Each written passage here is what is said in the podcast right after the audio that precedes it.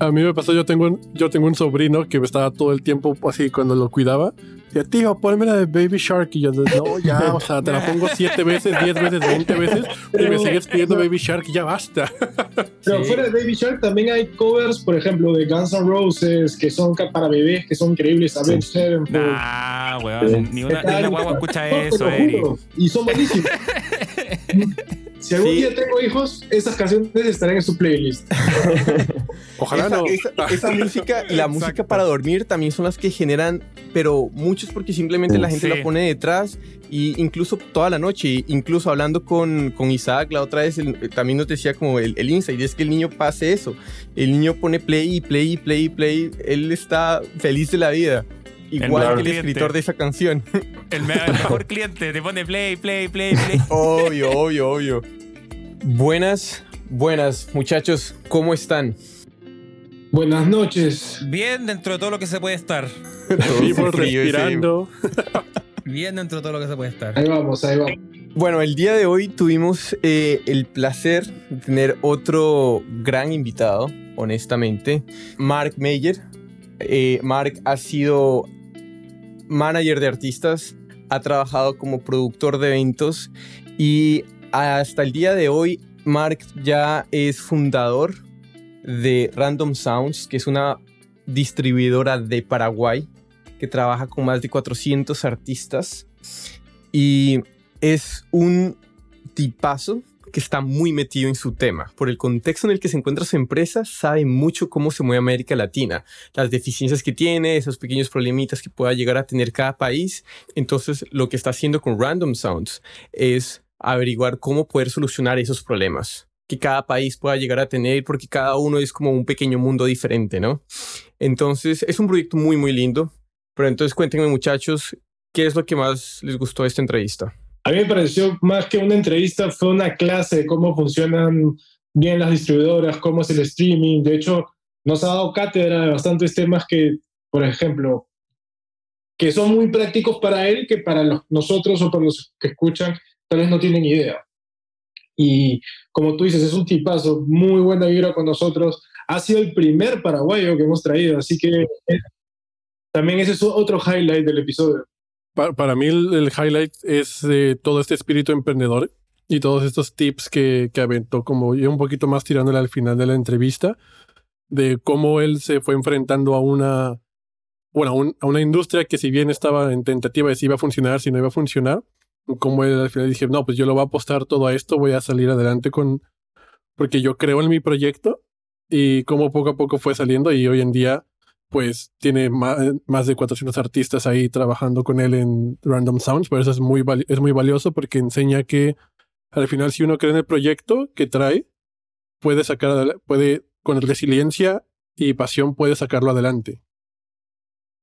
Sí, totalmente de acuerdo. Eh, agregar, obviamente, nuevamente que es un tipazo, tremenda, le deseamos lo mejor para lo que se viene con Random Sounds y que, nada, fue un tremendo capítulo. Eh, para mí lo mejor fue mm, dos cosas principalmente. Uno, como dijeron ustedes, creo que hay una masterclass acá, una especie de masterclass de todo lo que es business. Creo que dejó, se lo dijimos off camera, pero dejó muchas joyitas, muchos datos súper importantes, cosas que creo que le sirven a cualquier manager, artista. Si estáis metido en la industria y estáis metido de verdad en esto como negocio, creo que este capítulo es para ti. Hay muchos datos importantes, de verdad, que se aprende mucho. Eso y una pequeña reflexión que voy a spoilear, que dejó en el capítulo, pero que me gustó mucho también, es como él habló en algún momento de su cambio de mentalidad, que él estaba siempre pensando como en la parte tecnológica, su proyecto, etcétera, porque él venía de ese background y cómo él logró cambiar ese switch de repente en decir, puta, sabéis que tengo que fijarme quizá en otras cosas. Creo que eso es algo que es muy extrapolable a todos los que estamos en la industria. Creo que todos, seas productor, seas lo que seas, te enfocáis como en lo que te. del área en la que vienes tú y de repente tenéis que, puta, levantar un poco la cabeza y decir, weón, ¿sabéis qué? Eh, estoy, estoy bien acá, me falta, no sé, atención, me falta servicio, me falta otras cosas. Entonces creo que eso es una reflexión que es muy extrapolable a cualquiera que esté en esto y muy valiosa. Así es, este capítulo da para abrir muchas puertas de curiosidad y Mark fue la persona correcta por la cual nos guió por todas estas puertas, por todas estas habitaciones, que él tiene mucho conocimiento por la experiencia que le ha brindado Random Sounds. Entonces, sin más preámbulo, disfruten la entrevista. Este es Mark. Hola Mark, ¿cómo estás? Hola Jorge, ¿qué tal? Un gusto. Eh, muchas gracias por venir, man. No, gracias a ustedes por la invitación. Eh, acá para aportar desde donde pueda. Severo, severo. Bueno, como para empezar de una vez, eh, una de las preguntas que te queríamos hacer es, ¿cómo fue adentrarse a la parte digital de la industria? Hace siete años, ¿no? Porque probablemente en este momento suena obvio decir como, hey, metámonos en la parte de la industria de la música, en la parte digital, porque claro, o sea, tenemos Spotify que ya es súper grande, Apple que es súper grande, pero digamos en ese momento en el 2014, si no estoy mal, que fue cuando empezaste Random Sounds, la industria estaba súper baja en, en, el revenue, era como uno de los peores años que estaban teniendo y para poner un poquito más de contexto, en ese momento Spotify estaba únicamente como con 24 millones de usuarios, ya en este momento tiene más de 365 millones de usuarios. Entonces queríamos saber cómo, cómo fue esa experiencia en un principio. Buenísimo. Eh, sí, a mí siempre me gustó mucho, por un lado, la industria. Siempre estuve, quise estar metido de alguna manera, entonces fue como ver desde dónde podía, podía entrar en, en un mercado que tal vez en ese momento no estaba para nada explorado, especialmente en, en, en la región y en mi país, que, que, bueno, en Paraguay prácticamente no habían artistas eh, con su, con, con su catálogo en, plataformas digitales, era todo muy, muy, muy físico todavía. Entonces esa fue la razón por la cual empecé a investigar un poco y siempre fui muy fanático. O sea, yo eh, tal vez esté mal que diga, pero desde antes que Spotify ya esté disponible en Latinoamérica, yo usaba Spotify con un VPN y tenía una cuenta americana. O sea, ya siempre estuve muy metido con eso, siempre me gustó y siempre sentí desde, desde muy chico que ese era el futuro de, de, de, la, de la, industria porque me parecía que el, el consumo on demand sí o sí iba a cambiar las reglas del juego. Entonces, eh, fue por eso. Tampoco creo que fue algo muy loco porque me parecía que todo el mundo sabía que eventualmente algo así iba a pasar. Como tal vez hoy en día podríamos estar hablando de que vemos que con la con, con los NFTs o lo, el, los sistemas descentralizados, sí. seguramente va a volver a haber una revolución en nuestra industria. Entonces, es como es, era un momento tal vez muy parecido en el que ya había una conversación de nicho y fue por eso que quise arrancar en ese, en ese momento. No tenías mucha resistencia tampoco como de gente o socios que estabas buscando. No, en ese momento eh, yo estaba trabajando en una productora de conciertos que, que, bueno, mi primera reacción fue preguntarle a mi jefa en ese momento qué le parecía. Ella era manager de una banda llamada Pura Hey Soul, que hoy en día es muy grande acá en Paraguay. Por cierto, tienen que escuchar sus canciones. Es como. Es una banda que trajo el folclore un poco del siglo XXI con unos beats muy buenos y está, está muy bueno. En ese momento ellos también estaban empezando. Entonces le pregunté qué tal y me preguntó básicamente cuál era la inversión que yo tenía que hacer y en ese momento la inversión no era muy alta.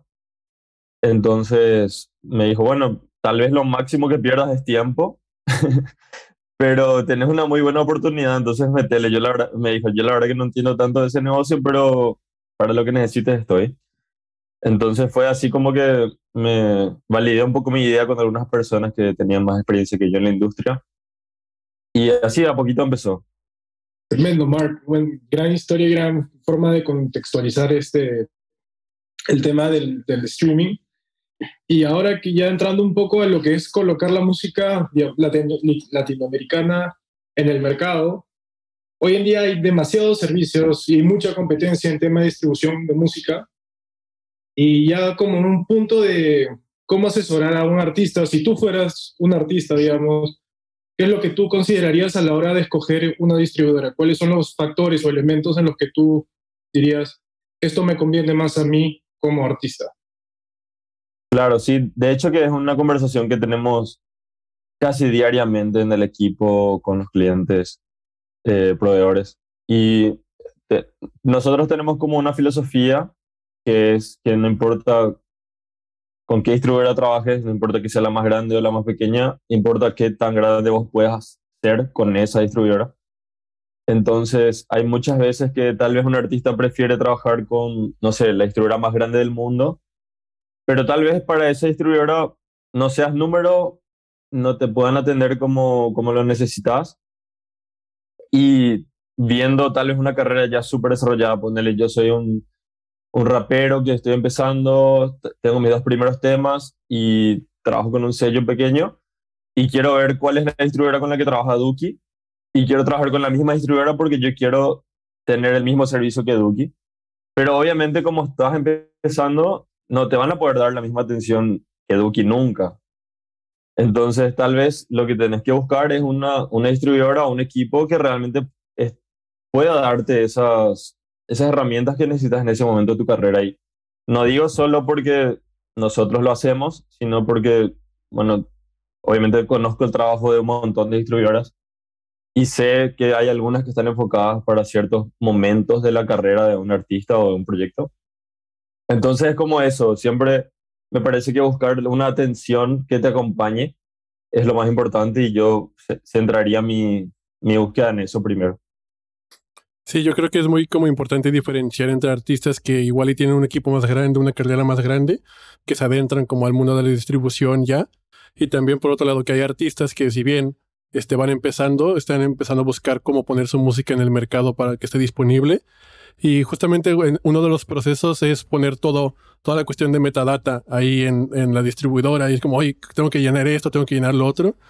te quería preguntar como cuáles son los errores más comunes que los artistas cometen cuando están llenando toda esta información que es necesaria en cuestión de metadata. Bueno, por suerte nosotros, eh, digamos, yo tengo como en el mundo de las startups, eh, que yo me considero que, somos una startup, Em, hay como una cierta filosofía del, de Paul Graham, que es el fundador de, de la aceleradora Y Combinator, seguramente la, la conocen. Y él tiene como un moto de, que es Do Things That Don't Scale, que básicamente cuando estás empezando, está bueno empezar de una manera en la que no sea todo súper escalable y súper, eh, por así decir, que puedas pasar a tener un millón de clientes de un día para el otro, sino que estar en, en el día a día, como que uno a uno hablar con cada cliente y conocerlos a todos. Y nosotros pasamos siete años ese proceso. Entonces, es como que ahora que estamos a punto de lanzar nuestra plataforma para que los artistas carguen todo su metadato online, sabemos perfectamente esos errores, esos errores muy comunes, ¿verdad? Y, a ver, una de las cosas que suelen pasar bastante es el cambio de nombre del artista muchas veces eh, nos pasó mucho en los últimos meses, eh, en los últimos par de años, que, que los artistas quieren cambiar su, su nombre. O sea, es como que tal vez parece ser algo más fácil de lo que realmente es, porque las plataformas utilizan el nombre del artista como para un montón de cosas, que por ejemplo en Spotify sería el perfil de Spotify for Artists, está directamente ligado al nombre del artista, y si actualizamos el metadato del nombre del artista, muchas veces se crea otro perfil nuevo automáticamente. Entonces, tal vez dedicarle un poquito más de tiempo a decir el nombre del, del artista en tu primer lanzamiento o estar súper seguro puede ser eh, un consejo que te ahorre un poco de problemas al, al, a la larga, si es que tal vez pensás que podría cambiar. Y también a veces eh, el tema de las colaboraciones, o sea, muchas veces tal vez eh, alguien se olvida de, listar una colaboración, un featuring, y obviamente luego el, el, artista que colaboró quiere estar incluido, entonces siempre hay, hay un update de metadatos para incluir featurings. Entonces diría que esas son como las dos, las dos cosas más comunes. Después el resto como que tratamos de solucionarlo ya todo antes, qué sé yo, por ejemplo, el tema de los acentos o las mayúsculas o tal vez eh, cosas así que no son tan importantes, o sea, son muy fáciles de resolver antes. Pero sí, suele ser con el tema de los artistas que, que hay más cambios.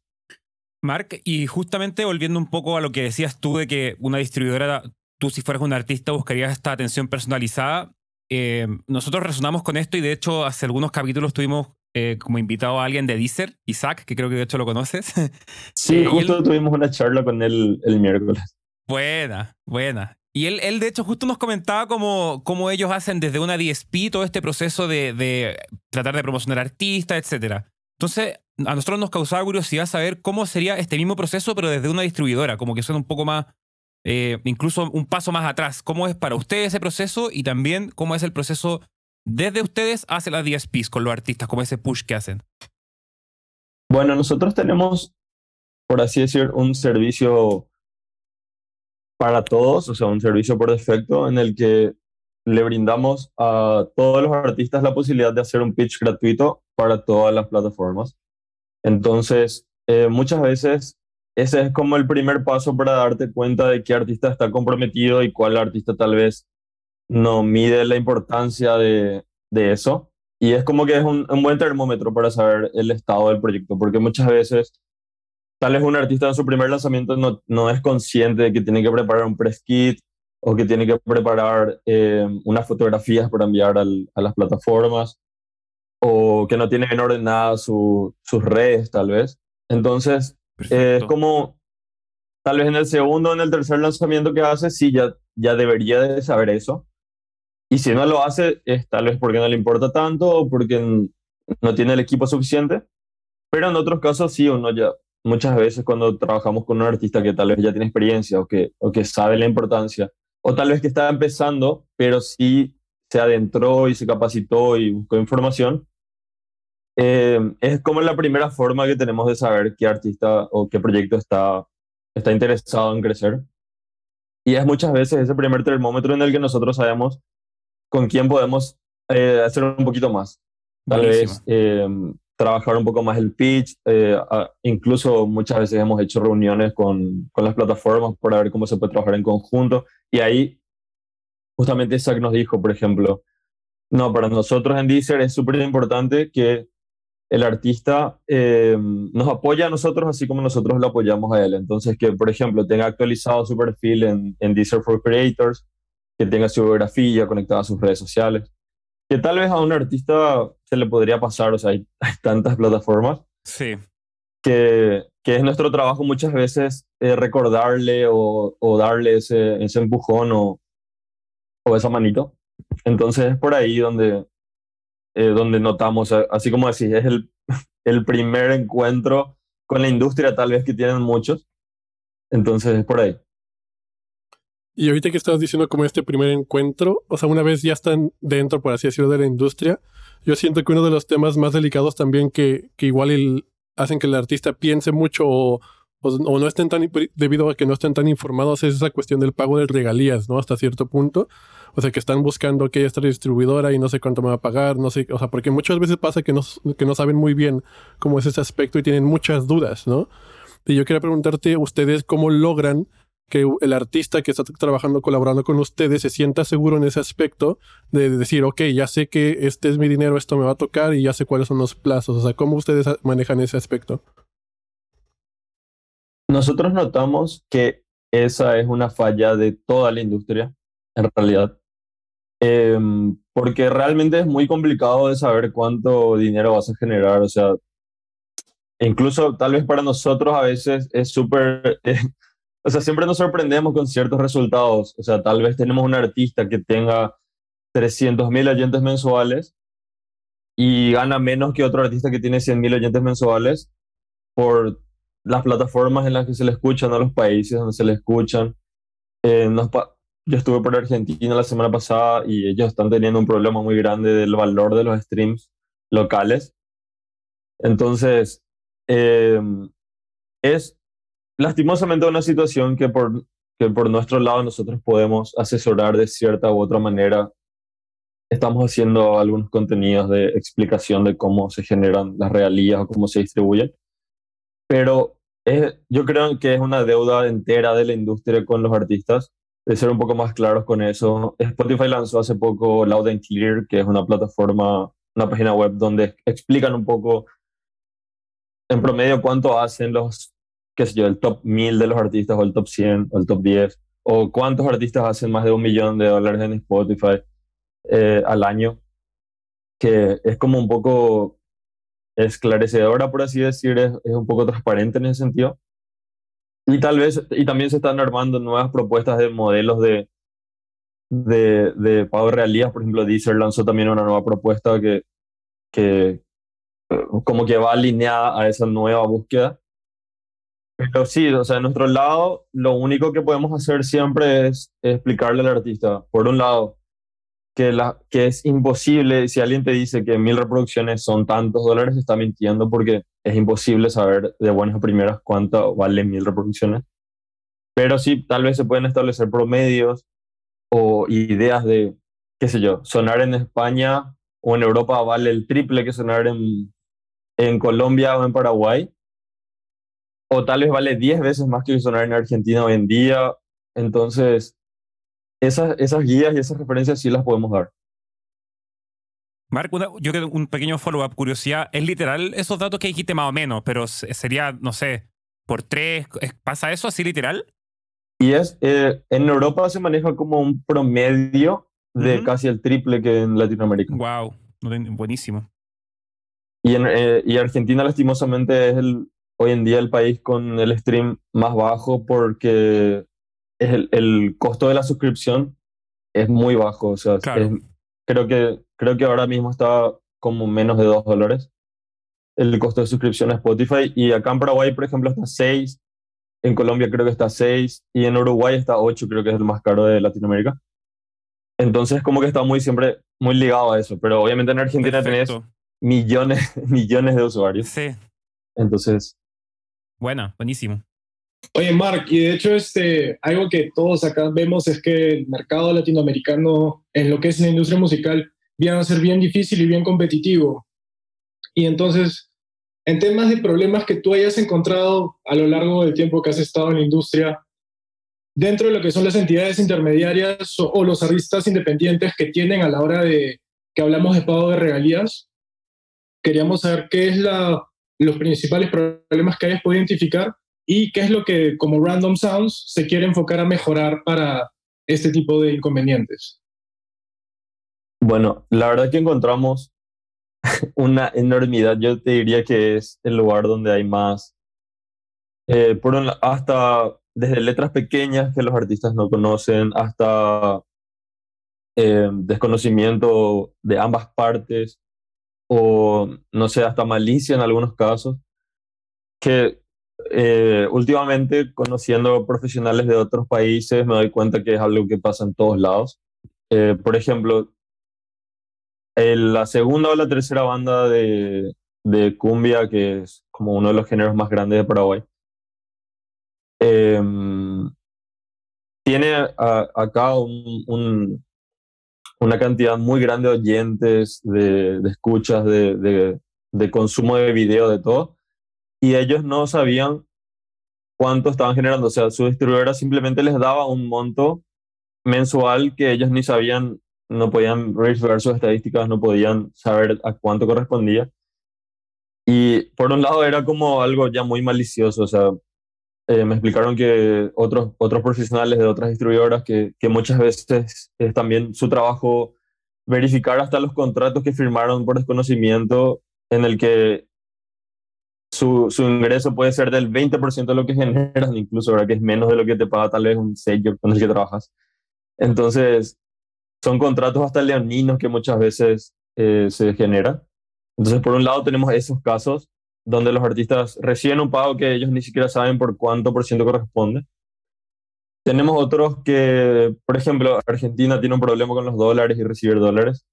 Entonces ellos buscan de alguna manera cobrar no en pesos y no recibir el dinero en Argentina, tal vez recibirlo eh, con alguna entidad extranjera eh, en Paraguay, por suerte, no, no, existe ese problema, pero, pero sí, tal vez en un momento pasaba que no todo el mundo estaba bancarizado, como sí vimos que en Uruguay prácticamente todo el mundo estaba bancarizado. Entonces, cada país tiene como sus propias reglas y obviamente eh, las comisiones bancarias varían también por cada país. O sea, si, si quieres hacer un pago tal vez por mercado pago, eh, puede tener una comisión diferente a transferir directamente a, una cuenta de banco. Entonces, mientras más bancarizado esté el, el mercado o el, o el, o el, cliente, mejor.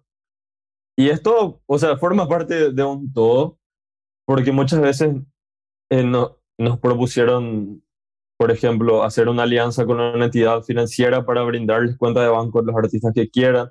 De hecho, que estamos con un proyecto parecido ahora en, en Estados Unidos que tal vez nos puede servir para los artistas que, que tengan un monto ya muy considerable de, de, de, realías a cobrar todos los meses. Entonces le podríamos abrir una cuenta financiera en un banco de Estados Unidos donde le podemos depositar la plata ahí y no tener que estar incurriendo en, en, en costos más altos. Y siempre tenemos también la posibilidad de, de pagos con, con las entidades como PayPal o Payoneer, que también son bastante populares. Y en todos los países tienen ciertas restricciones. O sea, es algo que varía mucho por mercados. Pero hay, hay de todo. O sea, ya, ya nos topamos con, con cada cosa. Buenísimo. Mark, y y en, este contexto de monetización y redes, etcétera, eh, entendemos que en este momento los creadores de América Latina no pueden monetizar directamente en TikTok. Entonces queríamos saber si es que tú nos puedes contar si es que este caso es igual para los artistas de América Latina y si nos pudieras contar un poco de cómo paga TikTok a los artistas de los países en los que sí monetiza. Bueno, TikTok tiene un modelo hoy en día que es muy parecido a, a Facebook y a, YouTube en el sentido de que es por, por consumo y generación de videos con, eh, digamos, no es por stream, por así decir. Entonces, como en Latinoamérica todavía no está bien, eh, bien armado el modelo de, de, de, la, de los anuncios en TikTok, es como que siempre está muy ligado a eso. Entonces, eh, es por eso básicamente, ¿verdad? O sea, nosotros hoy en día consideramos que TikTok te puede generar un ingreso muy grande indirectamente, porque, bueno, pasó ya millones de veces, ¿verdad? Que, que mientras cada vez pasa más, que se revive un tema, un catálogo sí. de, de, un artista que tal vez hace 15 años estaba medio quieto y vuelve a entrar a los charts y vuelve a vender un montón. Y y tal vez hoy en Latinoamérica todavía no llegó a ese nivel que sí sabemos que en Estados Unidos de un día para el otro te puede generar un millón de streams.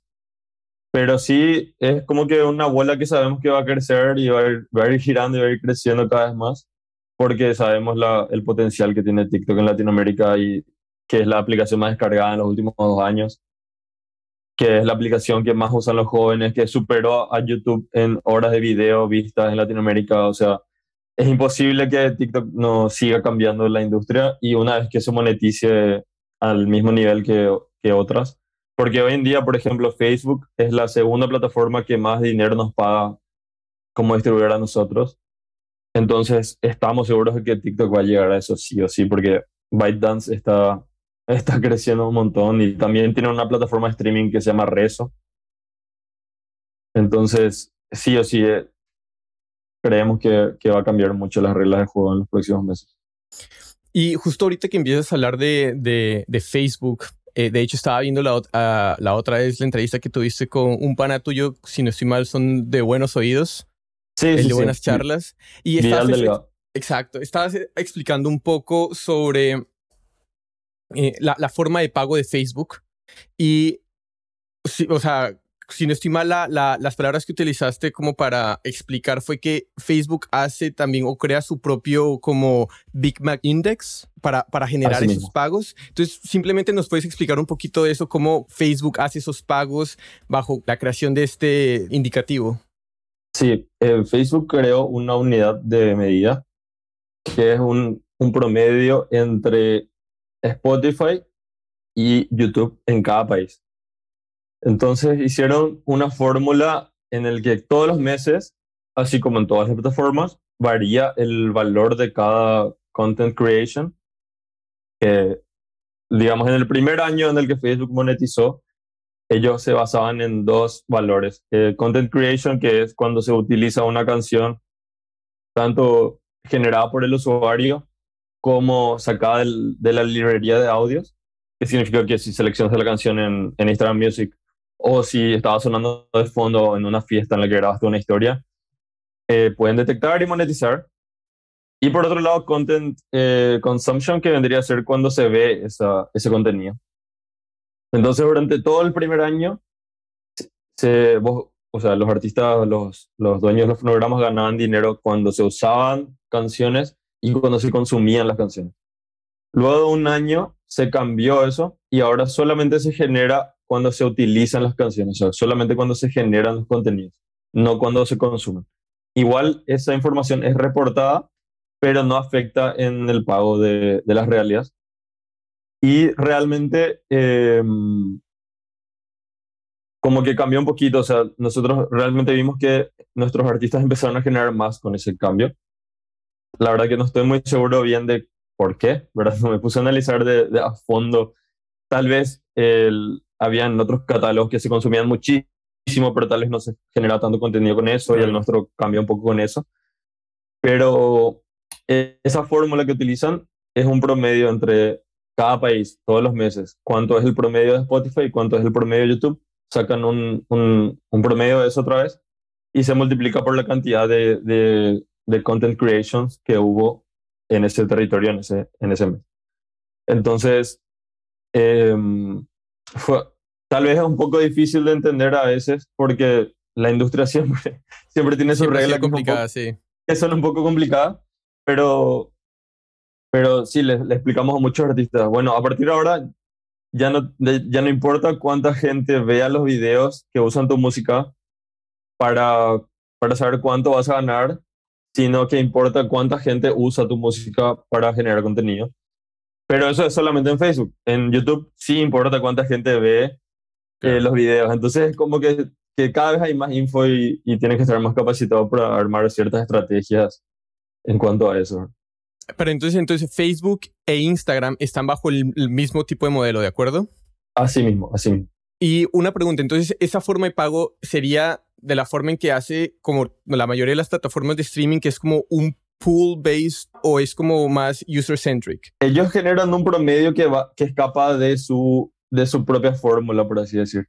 Entonces, ellos establecen ya un monto de cuánto vale eh, el user eh, content creation, por así decir. Entonces, es una multiplicación de cuánto, cuánto se generó y el, el reporte está súper detallado que es digamos, todas las plataformas al reportar te, te, dan más o menos información. Y Facebook es bastante específica porque incluso tienen como 16 o 17, em, digamos, aplicaciones o, digamos, por ejemplo, pues, ellos te dicen tantos, tanta, tantos usos en stickers de Instagram Music, tantos usos en videos de Facebook, tantos usos en... Y ahora, por ejemplo, ya tienen hasta en Oculus de, que, que, de realidad virtual. O sea, como que cada vez que Facebook lanza un, un producto, incluyen esa, esa, ese producto dentro de las formas de monetización de música. Que yo creo que va a ser una, un modelo a seguir con, de todas las plataformas. obviamente Facebook es un gigante, pero hay empresas que hoy en día están trabajando para monetizar en todas las plataformas existentes. Hoy eh, Twitter, por ejemplo, no está monetizado y siempre genera muchos problemas porque, como saben, si no se puede monetizar, se tiene que bloquear. Entonces hay un montón de cuentas que todos los meses se bloquean por subir videos de música, que dentro de todo no estaba bueno. O sea, eh, sería mejor que se monetice y no se dé baja. Entonces hay algunas empresas como Audible Magic que están trabajando en, en, en un sistema de reconocimiento de, de canciones enfocada a plataformas para que se pueda monetizar y no tener que dar de baja en, en millones de plataformas que ni conoce, o sea, que yo, que yo ni conozco porque obviamente Twitter es enorme, pero hay muchas que son más pequeñas.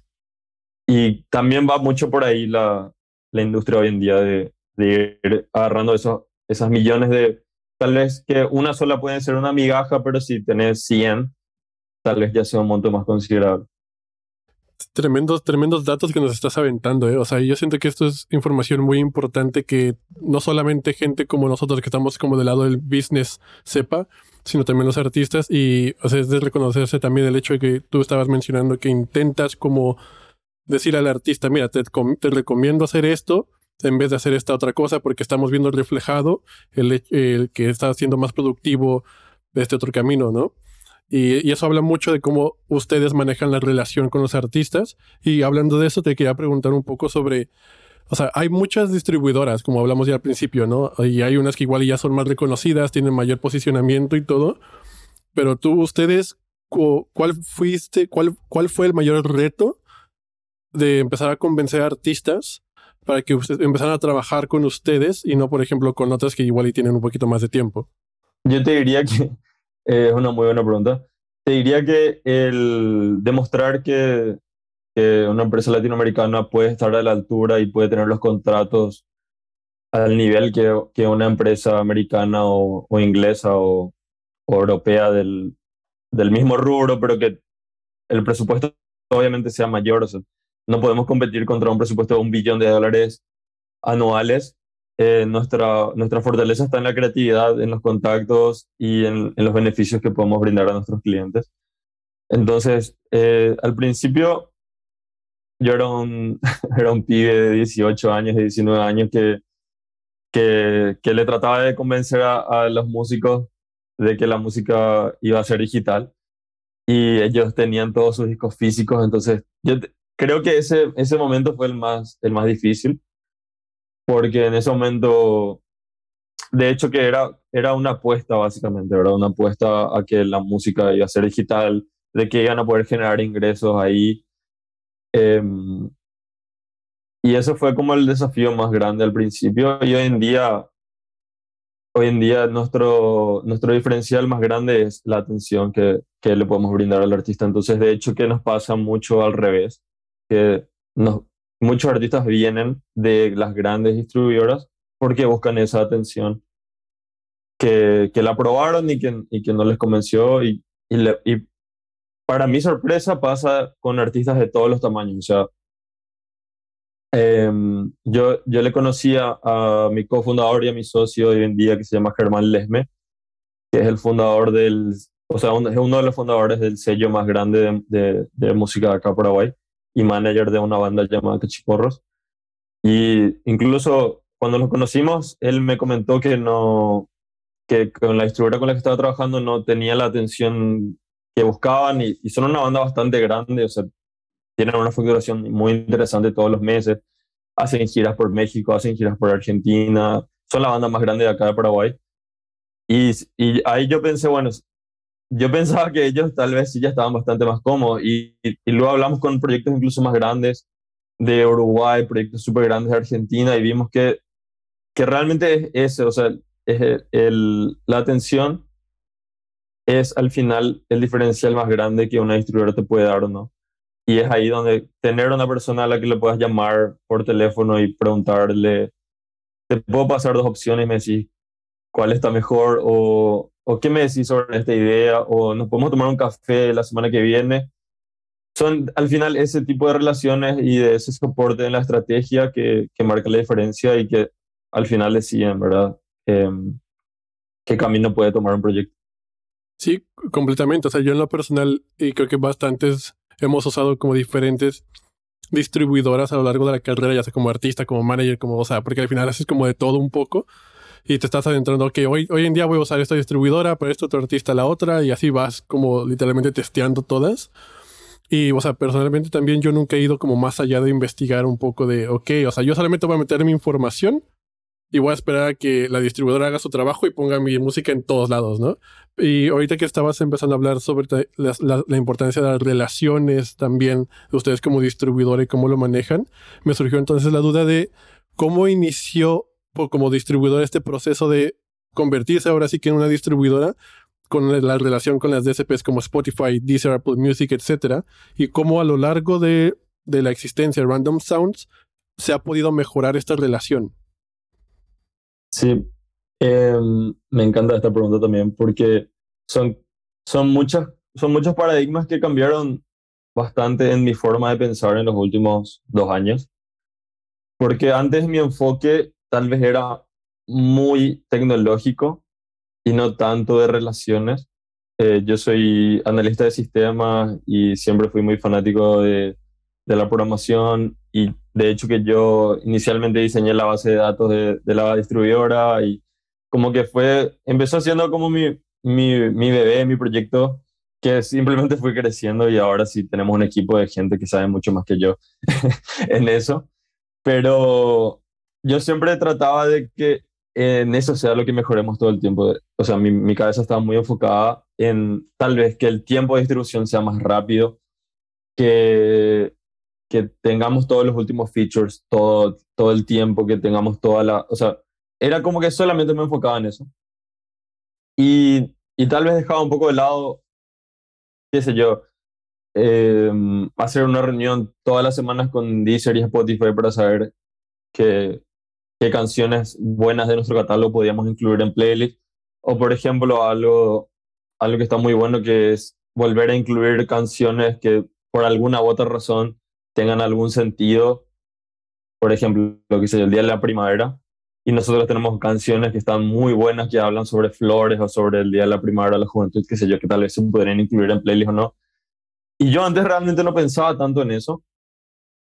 Y, y justamente fue mi socio Germán que cuando, cuando empezamos a trabajar me dijo, no, eh, considera que hoy en día la distribución es prácticamente un commodity que todos los artistas ya lo dan por hecho. O sea, tal vez hace cinco años sí era algo novedoso distribuir tus canciones y que estén en todo el mundo, pero hoy en día ya no podemos considerar que eso es un diferencial.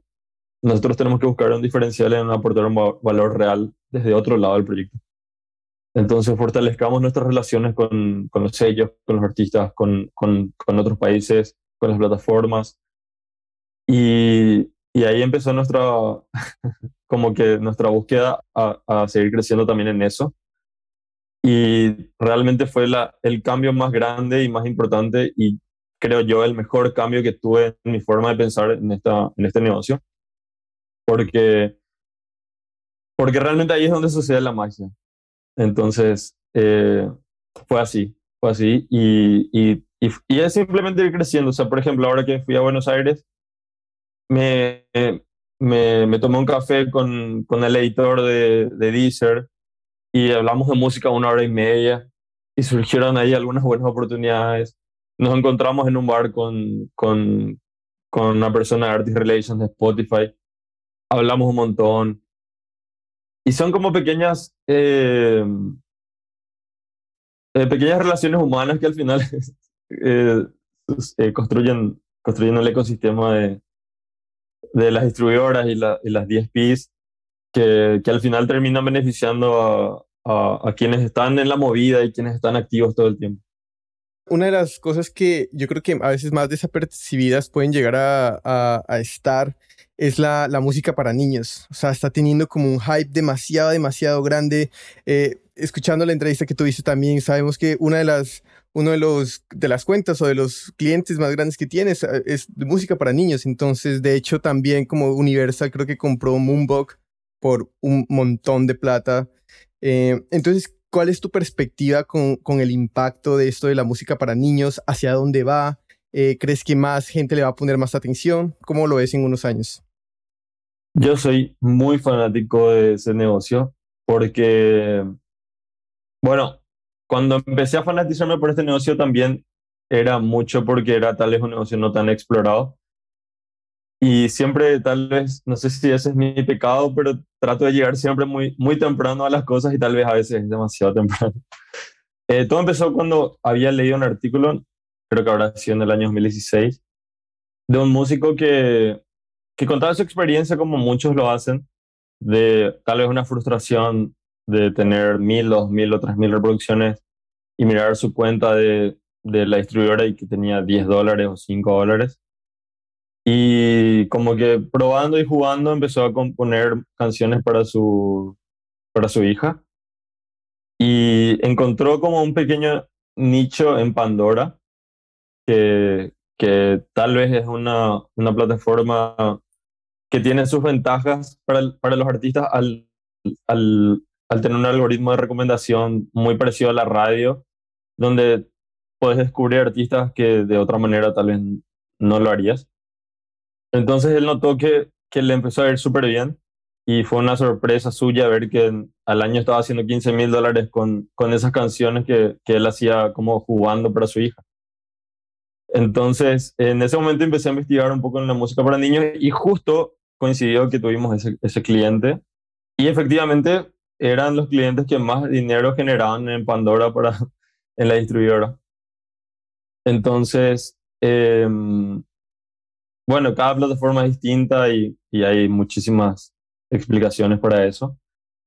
Pero siempre me interesó muchísimo la música para niños y el, el nicho que yo he encontrado, o sea, lo que yo pensaba, era que no sé, no sé, no estoy 100% seguro de que sea así en todos los países de Latinoamérica, pero creo que sí, que tal vez no existe un control parental tan estricto como sí veo que sucede en Estados Unidos, donde todos los, todas las televisiones o todas las computadoras de niños muchas veces tienen ese control parental y los padres están como que conscientes de que hay ciertas limitaciones que tienen que restringir a los hijos.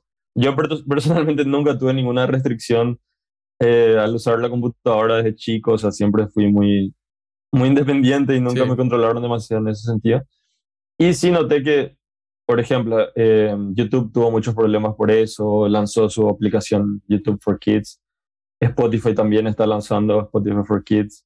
Entonces, es como que evidentemente tenemos un nicho que es quién sabe qué porcentaje de la población mundial que escucha música y que no es tan prejuicioso en el artista que va a escuchar. O sea, si le gusta, le gusta y si no le gusta, espera un ratito que termine y, y cuando le gusta, bueno, pasó con, qué sé yo, Baby Shark, que, que los niños escuchaban 100 veces al día tal vez esa canción. Entonces, bueno, fue por eso y, y siempre me gustó mucho ese, ese nicho. Soy muy, no, no podría decir que soy fanático de escuchar la música para niños, pero sí soy fanático es un apasionante. De, soy fanático de ese mercado. A mí me pasó, yo tengo un, yo tengo un sobrino que me estaba todo el tiempo así cuando lo cuidaba, ya, tío, ponme la de Baby Shark. Y yo, no, ya, o sea, te la pongo siete veces, diez veces, veinte veces. Y me sigues pidiendo Baby Shark y ya basta. Pero fuera de Baby Shark también hay covers, por ejemplo, de Guns N' Roses, que son para bebés, que son increíbles. A ver, Ah, weón. Ni una, ni una guagua escucha eso, Eric. Y son buenísimos. Si algún día tengo hijos, esas canciones estarán en su playlist. Ojalá no. Esa, música y la música para dormir también son las que generan pero muchos porque simplemente la gente la pone detrás y incluso toda la noche, incluso hablando con, con Isaac la otra vez, también nos decía como el, el insight, es que el niño pase eso, el niño pone play y play y play y play, él está feliz de la vida. Igual que el escritor de esa canción. El, mejor cliente te pone play, play, play, play. Obvio, obvio, obvio. Obvio. Ven, y ahora como hace poquito estaba leyendo una, un artículo donde decía que eh, la forma en la que los pagos están construidos en este momento, por lo menos las regalías del máster, todo lo que tiene que ver con Spotify, eh, Apple, Deezer y todas las otras plataformas, em, es muy complejo para que los artistas, tanto pequeños como medianos, tengan un, un, ingreso sustancial para vivir como de este tipo de, de, de ingreso únicamente. Y decían que y quiero saber tu, perspectiva respecto a esto, y es que la, los streamings lo deben utilizar para aumentar su fama, ¿de acuerdo? Como una especie de radio, para así crecer como un fandom, y de ese fandom solidificado empezar a monetizar, obviamente de una manera eh, justa y orgánica y, bonita, tratando bien también al fan, pero monetizar desde ese lado. Entonces, como, ¿cuál es tu perspectiva en, en este, en, en este sentido? Totalmente. Em, hoy la monetización que se puede generar es mucho más grande de lo que era hace cinco años y estoy seguro que en cinco años va a ser mucho más grande, obviamente. Pero también tenemos otras, obviamente sabemos que tal vez vender un show o dos shows te puede significar lo que te significa un año de, de streamings, ¿verdad?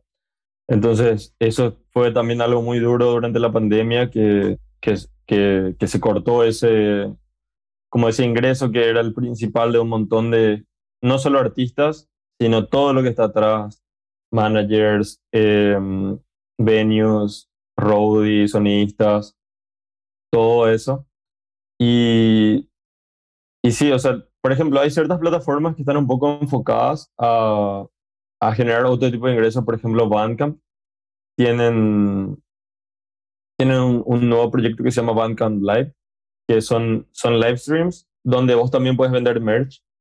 Y cuando estuve reunido con ellos me dijeron que en promedio la gente gasta, por ejemplo, si un artista genera 200 dólares en los tickets del streaming, también genera como 200 o 250 dólares al vender merch porque tienen su merch ahí disponible.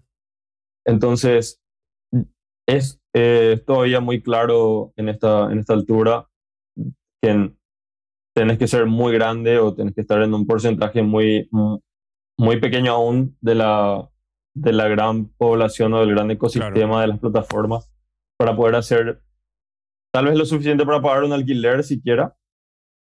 Pero sí, es como un, una vidriera muy grande y, y es un, o sea, es imposible que puedas establecer una carrera sin estar presente en las plataformas digitales y obviamente todos tienen sus estrategias. Tal vez algunos se fortalecen más en las redes sociales, tal vez algunos tienen, tienen una presencia un poco más misteriosa o oculta en las redes sociales, pero son más activos en, en la vida 1.0.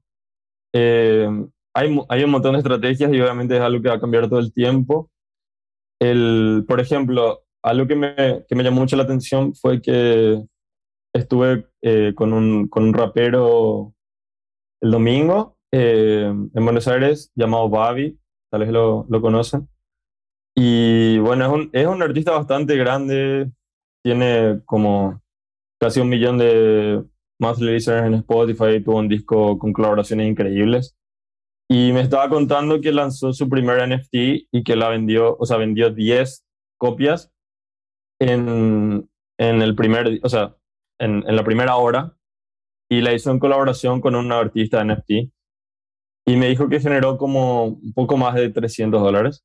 Pero él estaba súper feliz, como si fuese que había vendido por 15 mil dólares. y era como, era como una... Eh, y le pregunté, ¿qué vas a hacer con, con la plata? Y me dijo, no, voy a, voy a comprar NFTs con todo esto, voy a, voy a ampliar mi, mi colección. Y voy a comprar arte que me gusta. Y, y fue como, como ver eh, tal vez lo que seguramente va a pasar más adelante, eh, mucho más común, o sea, una manera mucho más común en que descentralizadamente eh, pudo, haber, pudo generar a través del hype de tener su primera pieza NFT, eh, algo que tal vez después pueda valer muchísimo más. O sea, hoy en día significa 350 dólares o 400 dólares, pero, pero después pueden ser 10 mil dólares tranquilamente. Y, y, son pequeñas exploraciones aún, o sea, eh, seguramente va a crecer eso de una manera exponencial en los próximos meses, en los próximos años. Y, y justamente hablando con los, con, con los inversores de Random Sounds ayer, que tuvimos una charla muy larga sobre eso, es como tratar de estar ahí, encontrarle la vuelta, estar siempre metido y ver cuál va a ser el siguiente gran stream, o sea, el siguiente, la siguiente gran revolución como fue el streaming en, en, en, en los años anteriores, que seguramente va a tener mucho que ver con la Web3 y, y el, este tipo de economía descentralizada.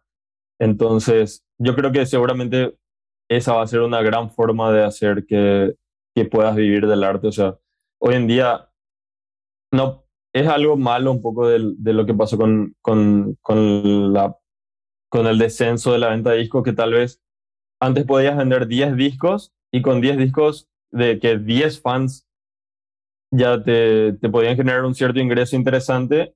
Hoy en día esos 10 fans, aunque te escuchen 100 veces en Spotify al mes, no te van a generar lo mismo que claro. te generaron. Entonces, eh, como que hoy en día tenemos esa, ese hueco que seguramente se va a llenar de alguna manera como esa, como los, por así decir, como se llaman los superfans, que de alguna manera te puedan retribuir eh, de una manera en la que tal vez no tengas un, un, una audiencia enorme, pero sí tengas gente súper fanática que pueda brindarte un, una, unos ingresos suficientes como para tener una, una buena vida para dedicarte al arte y, y hacer crecer tu, tu, carrera. Mark, y entrando ya en la parte final de la entrevista eh, y hablando en este contexto como de distintos áreas, o sea, eh, claro, áreas de ingreso, etcétera, escuché por ahí que se viene Random Sounds Publishing.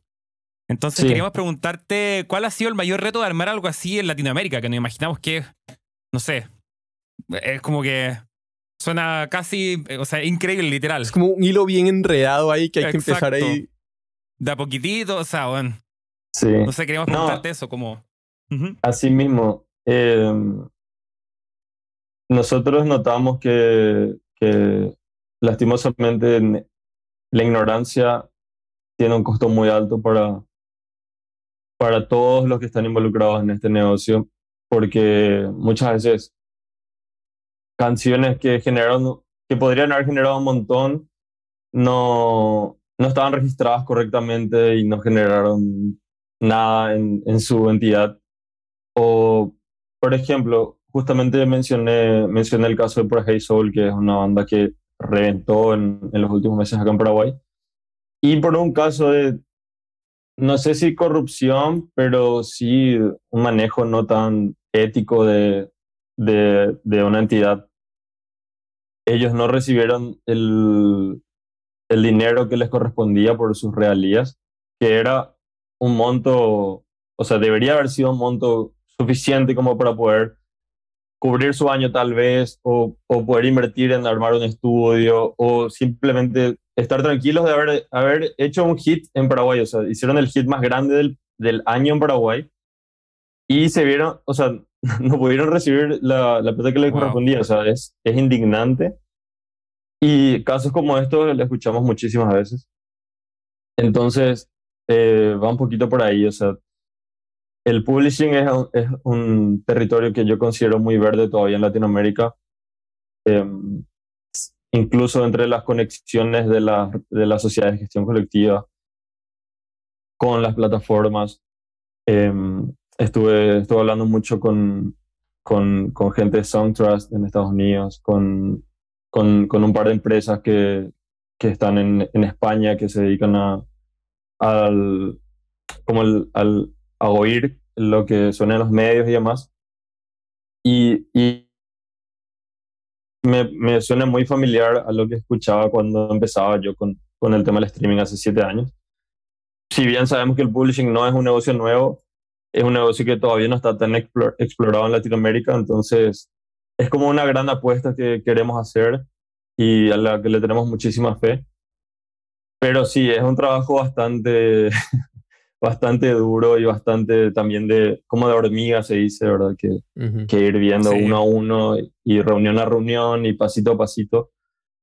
Eh, eso, y es, muchísimas gracias por la pregunta porque, porque es una apuesta muy grande que, que queremos hacer para el 2022 y, y esperemos que, que, que pueda crecer como, como esperamos. Buenísimo. Y acá te mandamos los mejores éxitos desde ahora para que te vaya bien en el 2022. Y este, queríamos también preguntarte sobre Sounds Academy, porque de hecho es una iniciativa que ustedes tienen. Quería también conocer cómo surgió la idea y qué has podido detectar a lo largo del tiempo entre los artistas emergentes en cuanto a nivel de profesionalismo, en, en detalles que puedan mejorar sus carreras o temas de oportunidades de mejora, porque hoy en día no solamente los artistas se tienen que enfocar en tocar, sino tienen que encargarse de un espectro mucho mayor que son redes sociales, distribución, también entender este, también de publishing. Entonces, este, ¿cuál es tu opinión en, sobre esto? Totalmente. Eh, justamente cuando, cuando hablamos de, de dar un valor agregado a los artistas, había un montón de cosas que yo siempre pensé que estarían buenas que alguien haga, pero no siempre yo pensaba que nosotros éramos los que teníamos que hacer. Y fue así, un cambio de paradigma de que, bueno, no podemos sentarnos a esperar de que nadie haga nada, eh, que nosotros necesitemos, tenemos que hacer nosotros. Y justo en una conversación con, con, con una, una ejecutiva de Artist Relations de, de Apple Music, eh, nos, nos dijo, si quieren podemos hacer una, una capacitación con los artistas y coordinemos y fue así, bueno, es una buena forma de empezar con esto. Y al final, eh, justo ella estuvo de vacaciones y como que no pudimos coordinar una fecha, entonces hicimos la primera con, con Spotify. Y bueno, justo Spotify, que es la, la plataforma más popular entre nuestros artistas, se escribió, el 35% de nuestros clientes se inscribió a la, a la primera charla. Y, y fue todo un éxito. Entonces ahí vimos, bueno, podemos empezar a hablar con las plataformas y abrir un espacio. Y, y, fue así como que incluso conocí a otras personas que estaban haciendo cosas parecidas. Eh, seguramente sí, sí. conocen Futurex de, de, de, Nicolás de Argentina, con quien también estuve reunido en estos días. Y bueno, ahora, ahora quedamos en hacer una colaboración juntos también sobre esto, porque vemos que eh, Nicolás trabaja en, en una distribuidora llamada Dito, y, y ve, los mismos, ve las mismas cosas que nosotros vemos porque es nuestro día a día. O sea, dentro de todas las colaboraciones, nosotros trabajamos con gente que trabaja en otras distribuidoras incluso, y hasta ni siquiera se podría considerar, obviamente son competencia de alguna manera, pero al mismo tiempo son grandes aliados en desarrollar el mercado todos juntos. Entonces, eh, vemos que la capacitación de tener un cliente informado puede hacer que, que las cosas crezcan de una manera mucho, mucho mejor y más rápida. Y, qué sé yo, tal vez si el, si el cliente ya sabe o entiende que, por ejemplo, cómo se puede desarrollar una estrategia para TikTok de crear un challenge y cómo eso se puede monetizar y cómo incentivarle a los fans, eh, esa iniciativa ya va a surgir de él y no hace falta que la distribuidora tenga que dar ese primer paso. Entonces, es como que la rueda ya va girando sola. Y lo mismo con todas las plataformas. Entonces, eh, la capacitación es algo que, que, que, mucho tiempo la dejamos un poquito de lado y hoy en día le estamos dando muchísimo enfoque. Y también eh, queremos crear como más contenidos de fácil consumición, tipo videos de TikTok de 30 segundos o un minuto que te expliquen cosas súper básicas, pero, pero rápidas, entonces tal vez de una puedes ver 30. Y, y Incluso eh, también el poder de la comunidad, estamos considerando abrir un canal de Discord entre todos los, artistas que quieran participar para tal vez tener una comunidad ahí un poco más conectada. Y, todo eso surgió a través del, proyecto de Academy, que fue como la, forma que encontramos de, de pasar ese conocimiento y que, que pueda suceder más orgánicamente también. Men, en verdad, muchísimas gracias. Eh, tenemos una, una última pregunta y es como más que todo un consejo para, para profesionales que están empezando. A lo largo de tu vida eh, fuiste promotor y de promotor te pasaste a esta parte digital y en esta parte digital para armar Random South tuviste que ir tocando puerta a puerta, ir creciendo tu network, ¿de acuerdo? Y empezar a formar alianzas para encontrar partners, para encontrar clientes. Entonces, ¿qué consejo le puedes dar a alguien que está empezando en la industria y quiere empezar a desarrollar su network? Bueno, para empezar, yo me considero una persona muy tímida y, y creo que este fue como una, fue como una, una barrera que tuve siempre eh, hasta hoy. Em, creo que la virtualidad me ayudó un poquito de eso porque es un poco más cómodo hacerlo, una, conocer a alguien virtualmente, que sé yo, tal vez porque soy un poco eh, tímido, qué sé yo. Pero creo que, que superar esa primera barrera es fundamental. No tener vergüenza de comentar el proyecto y escuchar feedback. Muchas veces mucho de, mucho de, mucho de este proceso es más que decir, es escuchar. Entonces, pues, yo creo que eso cambió un montón mi forma de trabajar y mi forma de, de relacionarme con, con, con, con otros proyectos y, y, gente de otras partes del mundo. Yo personalmente me considero muy workaholic en el sentido de que es un sábado ahora mismo y yo me voy a quedar escuchando las otras entrevistas que hicieron porque, porque es el, el contenido que me gusta consumir. O sea, tal vez estoy, estoy aburrido un sábado de noche y, y me pongo a ver un documental sobre la industria de la música en Netflix porque es lo que me gusta, es lo, lo que sí. me apasiona. Entonces, eh, esa, esa, esas ganas de aprender estoy seguro que, que todos ustedes la tienen también, por eso estamos acá, por eso están haciendo esto. Y, y muchas veces me sentí un poco solo en eso. Entonces, simplemente fue buscar a otras personas que tengan esa misma pasión y eso me llevó a conocer gente increíble, tanto en mi país como hoy en día que estoy viajando un poco más en otros países. Y eso es una sensación hermosa, realmente. No sentirse solo, eh, sentirse entendido, hacer una ida y vuelta y, y, encontrar una sinergia en proyectos, en proyectos que tal vez uno pueda creer que no tienen tanto que ver, pero al final, al final sí. sí. entonces, entonces eso. Y, y creo que, bueno, si, si por ahí alguna de las personas que está escuchando el podcast si se siente de la misma manera o se siente solo o siente que no tiene un equipo o siente que, que, su proyecto no está en el suficiente estado de maduración como para para buscar alianzas, trate de, intentarlo igual, aunque, aunque, silenciar un poquito esa voz que te dice que no, que, que no, lo, que no lo hables o que, que no lo hagas y, y empezar.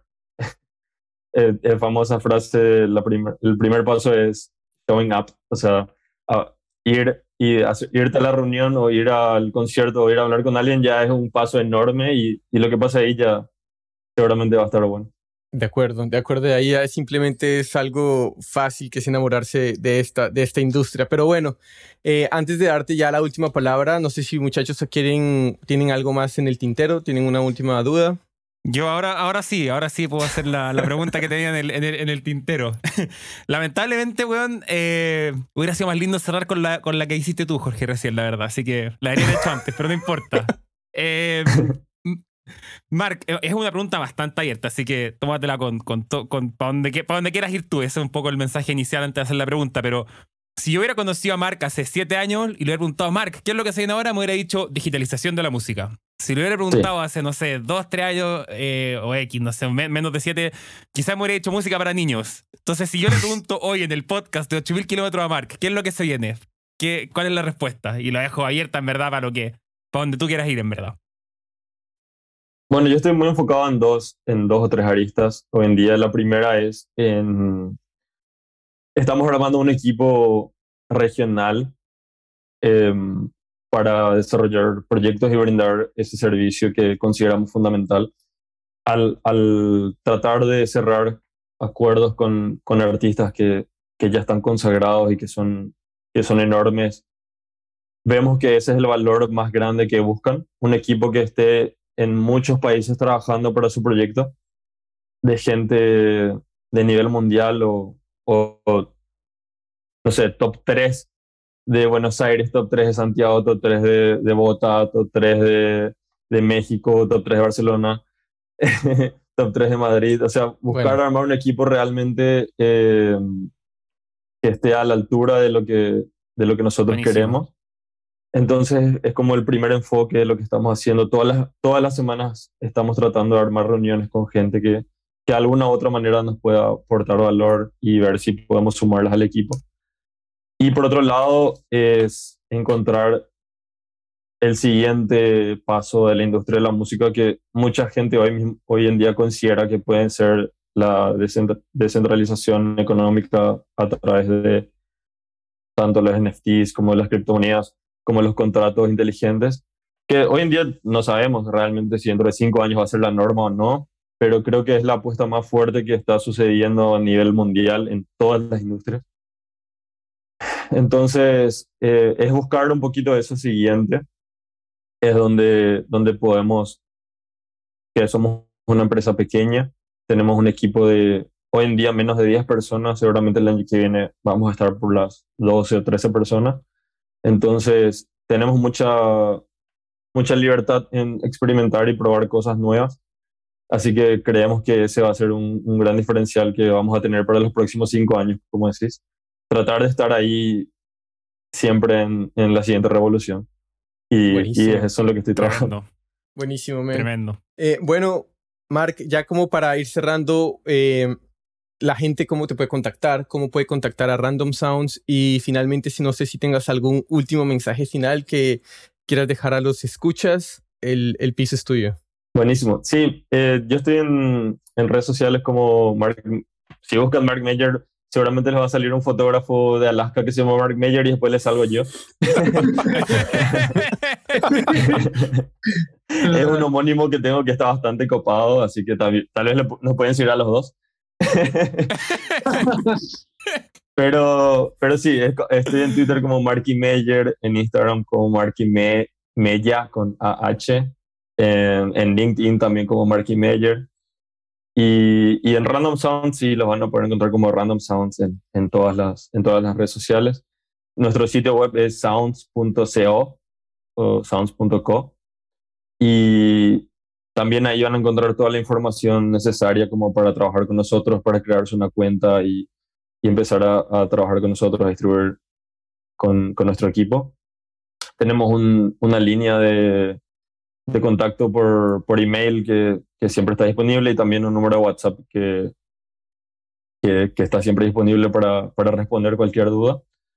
Y yo estoy más que dispuesto para, para, para reunir, o sea, muchas veces tenemos reuniones con, con los clientes que, que, con los que queremos empezar a trabajar, tal vez con clientes que están trabajando en otra distribuidora, pero no sienten que están teniendo la atención que necesitan, o incluso con, con proyectos nuevos que, que, simplemente están buscando entender un poquito mejor cómo funciona, cómo funciona esta industria. Así que de una me pueden escribir o pueden escribir en la cuenta de, de Random Sounds que, que alguna persona más que capacitada les va, les va a dar una mano para que podamos avanzar.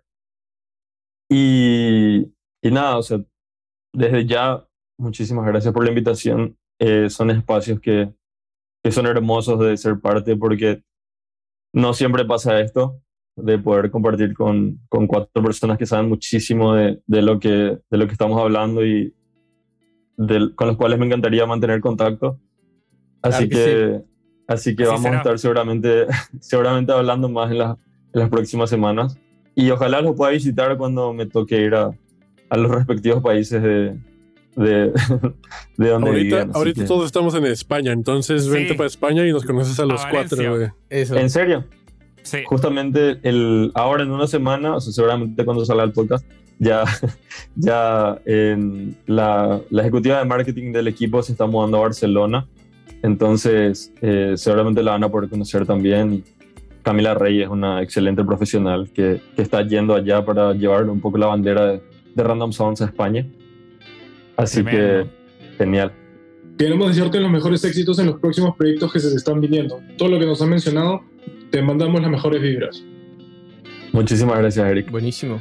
Mark, en verdad, muchísimas gracias. Diste un montón de joyas que la gente simplemente se tiene que sentar, escuchar y ver qué hay ahí y ver hacia dónde puede coger, pero han sido herramientas muy, muy buenas. En verdad, te agradecemos muchísimo por tu tiempo y no siendo más, que estés muy bien. Muchas gracias. Gracias a todos, muchísimas gracias a todo el equipo. Un abrazo grande desde, chao, desde chao. Asunción por hoy. Chao, chao. Chao, chao. Hey, si ya llegaste hasta acá, muchas gracias por escucharnos. No te olvides de seguirnos en Spotify, Apple Music, Pandora o la plataforma digital que sea de tu preferencia. Si te gustó el capítulo, si te gusta el podcast, no olvides recomendarnos a tu grupo de amigos, colegas. Es la mejor manera y la manera más orgánica de que sigamos creciendo esta comunidad. También nos puedes encontrar en Instagram, Facebook, YouTube como 8000 kilómetros podcast y cualquier comentario, duda, sugerencia para mejorar el podcast es más que bienvenida. Nos vemos en el siguiente episodio.